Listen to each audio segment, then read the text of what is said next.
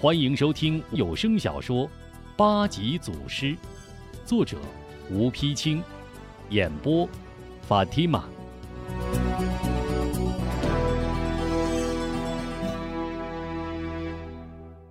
第二十四回，老神医一语除睡怪，报冤仇冒死共面君。吴中一见胡掌柜，满心高兴，连忙迎上前去。哈哈，胡掌柜真是言而有信呐！咱们果然又在少林寺见面了。胡伟来到近前，呵呵笑着放下箩筐。大丈夫说话岂能儿戏？来，吴大侠，将大枪借我一用。吴中不知胡掌柜借大枪何用，连忙双手将大枪递给胡伟。胡伟呵呵一笑，一手抓住大枪，另一手突然向吴忠怀中一伸。只见吴忠猛一转身，鲜血立刻从腿上流了下来。这一突如其来的变化，令众人一下全都懵了。吴忠也莫名其妙：“胡掌柜，你这是何意？”胡伟闪身一旁，哈哈大笑：“哈哈哈哈！吴忠，告诉你，我才是真正的小夜莺。”你已经中了我的箭毒，活不过三个时辰。李将军、三教长者、诸位英雄，你们的死期也到了。说着，连拍三掌，高声呼喊：“小夜莺在此，水怪听令，速速现身！”连呼三遍，不见动静，忙从怀中掏出一粒丹丸，向箩筐中一扔。只见箩筐中的瘫痪老人突然一跃飞起，在空中打一旋儿，轻轻落在地下，形如猿猴，两眼放光，等待小夜莺指令。啊，他他还活着！智通长老一见，顿时大惊失色。童阳真人忙问：“佛兄，他？”是谁？智通道：“他就是数十年前称霸江湖的武圣，除了钟儿，咱们谁也不是他的对手。可现在钟儿又被小夜莺所伤，这该如何是好？”正在这时，忽听小夜莺一声号令：“水怪听令！三个时辰太久了。”先把吴忠杀掉，三教长者、无名大盗、要饭婆子一律铲除，不得有误。说着。啪啪啪！连向睡怪投过三粒丹丸，睡怪刷刷刷接住三粒丹丸，一把塞进嘴里，顿时精神大振，一缩身，唰的飞到吴中面前。三教长者无名大侠康婆婆、李烨、李章、康大力、叶大牛、大力憨神龙彪，呼啦一声将睡怪团团围住。睡怪环顾众人，突然。嘎嘎嘎！发出一阵怪笑，腾地飞起身来，足似崩黄，手如利爪，直奔吴中。吴中的功夫虽已达到无形的境界，怎奈身带重伤，难以招架。众人一哄而上，岂料睡怪竟能踩人头、踏刀尖，形如蝴蝶，足不落地，只在众人头上盘旋。越是人多，越是无法应对。不到半个时辰，三教长者、无名大侠、康婆婆个个气喘吁吁，力不能支。李烨、李章、康大力、龙彪、叶大牛、艾五子、韩金士气西盛，被打得东倒西歪，只剩吴中一人强忍伤痛，拼死相搏。眼看吴中就要抵挡不住，突然人群中有人高喊：“小夜莺在此，睡怪不得无礼！”睡怪闻声，立刻住手，低头站立一旁。小夜莺胡伟见睡怪正杀得起劲，突然又冒出一个小夜莺来，甚觉奇怪，厉声问道：“你是何人？为何冒充我小夜莺？”哈哈哈！别急，别急，咱俩究竟谁冒充谁，一会儿就见分晓。随着话音，只见人群中大步走出一人，中等身材，五缕黑须，头戴黑色缎子帽垫身穿蓝布大褂，左手拿一杆招牌幡，上书“悬壶天下”，右手提一药箱，举止稳重，气度不凡。无名大侠戴老筛海和吴中几乎同声喊出一个人的名字：“老神医。”老神医微微一笑，忽然一指胡伟，喊道：“睡怪听令，你要的东西都在此人身上，只要杀了他，都是你的。”睡怪猛然抬起头来，嗷一声怪叫，伸开利爪直扑胡伟。胡伟万万没想到，这个假夜莺竟会使出这种手段，吓得撒腿就跑。睡怪得到指令，岂能善罢甘休？纵身一跃，追上胡伟，猛发一掌击碎胡伟头骨，撕开胡伟衣襟，抓出一堆丹丸，哈哈大笑，向嘴里一阵猛塞。睡怪塞着塞着，突然大叫一声，妻妾流血，倒在地上。众人见夜莺睡怪已除，这才将老神医层层围住，自然是说不尽的感激，道不尽的情谊。吴中上前问道：“神医大伯，这到底是怎么回事啊？难道您老真的是小夜莺？”老神医哈哈一笑：“哈哈哈，我哪里是什么小夜莺啊？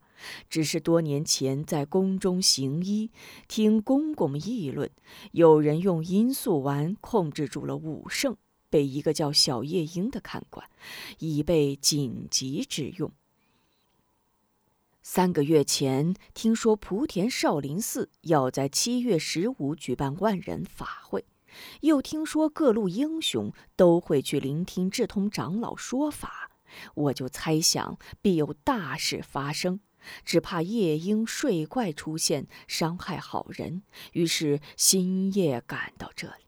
我见小夜莺是在利用罂粟丸为睡怪下达指令，于是急中生智，把祸事引向小夜莺。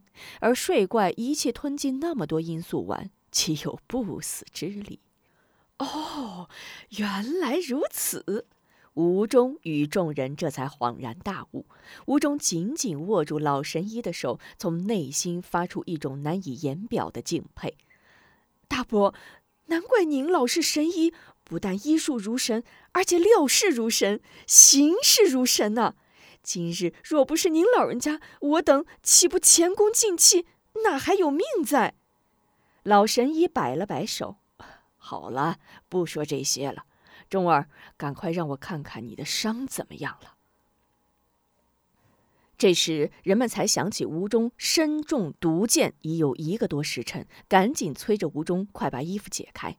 吴中解开衣裤，只见伤在右侧腿腋处，伤口与大腿都已变黑。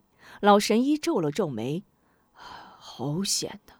如不是钟儿猛一转身，毒箭刺入小腹，那可无药可救了。”老神医说着，一把脱下吴中脚上的一只麻底洒鞋，道声：“钟儿挺住。”抡起洒鞋，用足力气，啪啪啪向伤口猛一阵拍打，然后用力一挤，一股黑血冒出。待黑血滴尽，先从怀中掏出一丸丹药，放在吴中嘴里，然后从箱中拿出一个瓷瓶，倒出解毒散，敷于伤口。老神医包扎已定，呵呵笑道：“呵 呵好了，箭伤不深，毒液已经清除，十日之内即可痊愈。”说着起身向众人一拱手：“各位长老、大侠、义士，大事已定，我也该走了。各位保重，后会有期。”众人哪里肯依，一起上前挽留。老神医笑笑，指了指手中的招牌幡：“诸位忘了，悬壶天下是郎中的本分。再说当下虽是战事暂停，但后事依然严峻。各位还是要以大事为重，不必留我，早做防范。”见吴中恋恋不舍，紧紧拉住自己的手，安慰道：“钟儿。”许多大事还在等你，大丈夫不可学妇人之见，快快松手，一会儿见到你母亲，代我问候。吴中正要搭话，忽听有人喊：“边侯许人跑了！”众人呼啦一声齐向边许二贼追去。吴中一着急，拖着伤腿也随众人追了过去。老神医趁机提起药箱，大步奔官道而去。也该边许二贼倒霉，跑着跑着，竟与邱老盖的花子团撞个正着。原来邱老盖率领花子团代功立罪，刚刚铲平边豪的残兵，忽见众英雄正在追赶边许二贼，急忙上前横棍将二贼拦住。边许二人本来就是绑着的，邱老盖一挥手，一群花子上前，未费吹灰之力。将二贼放翻，一阵拳打脚踢，推到众英雄面前。众人抡刀挥剑，正要结束二贼性命，李将军连忙拦阻：“且慢，我看不如先将这两条狗命留下，押回京城，让朝廷正法，岂不更好？”众人见李将军发话，不好驳面，稍一迟疑，吴中赶到。吴中一见这两个血海仇家，顿时一腔烈火，七窍生烟，猛地将大枪往地上一戳，唰，伸手从背后抽出当年父亲仁义剑侠吴天顺杀贼除恶的宝剑，骂声：“恶贼，拿命来！”一剑刺穿边豪的胸膛。吴中一动手，他人哪还管李将军说什么？一阵。枪扎棍打，刀劈剑削，边豪立刻变成一堆肉泥。韩晶刚要长剑去杀坏诸葛，突然一捂鼻子：“哎呀，这这是什么味儿啊？”艾五子上前仔细一看，呀，屎尿都出来了。再用手一摸鼻子，啊，死了。智通长老一见边许二人惨状，不觉摇头感叹：“唉，阿弥陀佛，报应，报应啊！”吴明霞蔑视的瞥一眼许仁，哼了一声：“哼，都说贼胆包天，看来也不过如此。”童阳真人叹道：“，没想到这个万人法会。”竟是这等做法，贾怀老贼大概还在京城做着美梦呢吧？老山还带阿红，虽然心中高兴，依然神情凝重。见李烨走过来，忙道：“李将军，此次护寺之意虽是大捷，但贾怀在京城身居要职，势力盘横，绝不会善罢甘休，还望将军。”早做准备呀！李烨点一点头，老师还放心，待我修好本章，即可赴京面圣。贾怀条条罪状俱在，看他还有何话可说。说着，立刻下令护寺兵丁与僧众清理战场。智通长老见李烨将军善后事宜已经安排停当，也率众人回到寺中。大仇已报，少林寺后院的客房里一片欢声笑语。吴中母子、吴明霞夫妇、韩平父女、戴老筛海各叙往事，感慨万千。吴夫人道：“主啊，这回可好了，恶也除了，仇也报了，一家人也团聚了。就是小娇这孩子，不知又到哪里去了。”真是个好孩子呀！吴中忽然想起世奇捡到的红布包，赶紧从怀中掏出来，递给娘。娘，小娇姐这个布包，金妹不拿，那就先放在您老那里吧，免得让我弄丢了。吴夫人看着吴中，咯咯一笑：“ 傻小子，晶晶不拿，那你就拿着呗。”回头又向韩平道：“韩兄弟。”托靠主，咱们心愿已了。我想着，就二位大师和婆婆都在，不如把钟儿和晶晶的婚事办了吧。康婆婆立刻高兴起来：“好啊，我呀还真想抱重孙子了。”吴夫人笑道：“等他们完了婚，回到孟城，我呀还和您二老住一起，好让他们给咱们养老送终。”吴中、韩晶顿时羞得脸色通红。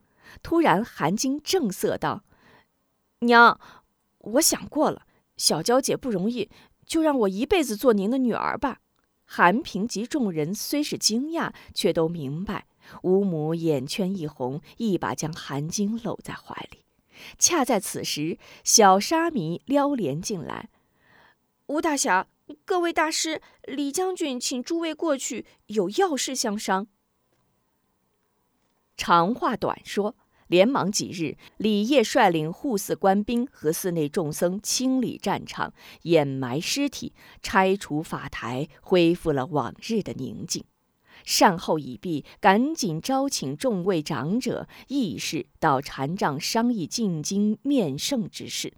除韩晶仍在客房陪着吴夫人和韩平外，李烨、戴老筛海、智通长老、童阳真人、吴明霞、康婆婆、吴忠爱五子李章、康大力、叶大牛、龙彪、邱老盖、李四毛、蓝三妹、西圣士气，俱都围坐在一起，气氛异常沉闷。李烨道：“许人虽死，但他与贾怀以往都是用飞鸽传递信息。”他死前定会放出飞鸽报于贾怀，贾怀老贼接到飞鸽传书后，必会诬告我等造反作乱，不知又要生出什么事来。我想明日启程赴京，不知诸位还有何事交代？众人一时沉闷无声。智通长老紧锁双眉道：“此事非同小可。”乾隆皇帝倘若听信了贾怀谗言，李将军一去，必是凶多吉少。以老衲之见，还要好好记忆一番，不可操之过急。吴中想了想，一握拳头：“李将军，我看事已至此，是福不是祸，是祸躲不过。在下愿随将军一同进京，彻底揭穿假贼面目。”李业连忙摆手：“不可，不可！壮士千锤百炼，海纳百川，铸成武林奇志，岂可冒此大险？我乃镇寺将军，万岁面前自有话说，不必为我担忧。”不，我意已决，将军不必多虑。吴中斩钉截铁。老筛海戴阿红点了点头。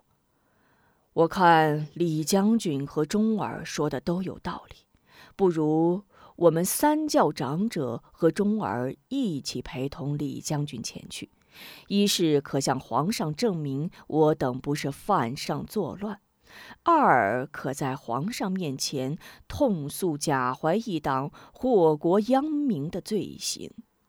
三可证明李将军镇守少林寺，四太僧安不负圣命，再加上从四路将军手中得来的假圣旨，或可化险为夷，让贾怀自食其果。智通忙道：“善哉善哉，老衲愿陪将军走上一遭。”童阳真人立刻赞同。老筛哈高见，贫道敢不同往？吴明霞、康婆婆更是性急，齐道：“好，说走就走，咱们即刻收拾行囊出发。”众人见吴中与三教尊长、吴明霞夫妇决心已定，谁肯落后？齐呼：“我等赴汤蹈火，愿随李将军进京。”此情此景，真让李业不知再说什么好。狠狠一拳砸在岸上，眼睛已经湿润。且说这日，贾怀在书房心神不定地涂抹着，突然将笔一摔，抓起画纸撕得粉碎。一个兵丁抱着飞哥匆匆进来：“都爷，飞哥回来了。”贾怀立刻转怒为喜，急忙接过鸽子，又迟疑地沉下脸来，停顿片刻，飞快解下密信，打开一看，只听“啊”一声，一头栽倒在地上。兵丁不知所措，立刻惊恐呼叫：“都爷，都爷，快来人呐！都爷昏倒了！”一霎时，贾夫人与丫鬟婆子一起跑来，一阵呼唤、摇晃。捶背、抚胸，慢慢缓过气儿来。几个丫鬟婆子七手八脚将贾怀连搀带拖架入屋中，靠在太师椅上。贾夫人用手摸摸贾怀的额头，急喊：“快拿条湿面巾来！”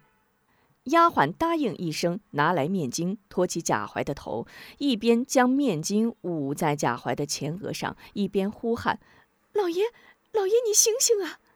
贾怀慢慢醒来，欲说无言，扑簌泪下。贾夫人急忙掏出手帕为贾怀擦去泪水，挥手让丫鬟婆子退下，小心问道：“老爷，你这是怎么了？”贾怀沮丧的摇了摇头，叹道：“，完了，一切都完了。颜真道人、卞须父子，恐怕都回不来了。”贾夫人大吃一惊：“啊，这、这、这不是，这不是老爷的人都完了吗？这、这可怎么办呢？”贾怀不再说话，又把眼睛闭上，只有眼泪从眼角流下。贾夫人瞥眼看看贾怀，见贾怀正在难过，又忙改口劝道：“，这都是命呢，也好，他们完了，咱这不还好好的吗？往后呀，咱谁的事儿也不找了，踏踏实实的当咱的官，不就得了？”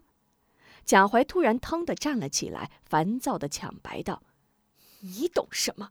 你以为咱不找别人的事儿，别人就能放过我吗？你以为晋江之事传到京城，皇上会放过我吗？”说着，在屋里急促地踱起步来。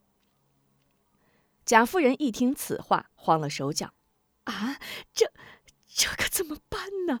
老爷，老爷，你快想想办法呀！”贾怀猛然停住脚，此事先别声张，我自有道理。告诉那些丫鬟婆子，嘴巴给我严着点今儿的事，谁若露出去半个字儿，我先割了他的舌头。请您继续收听八级祖师。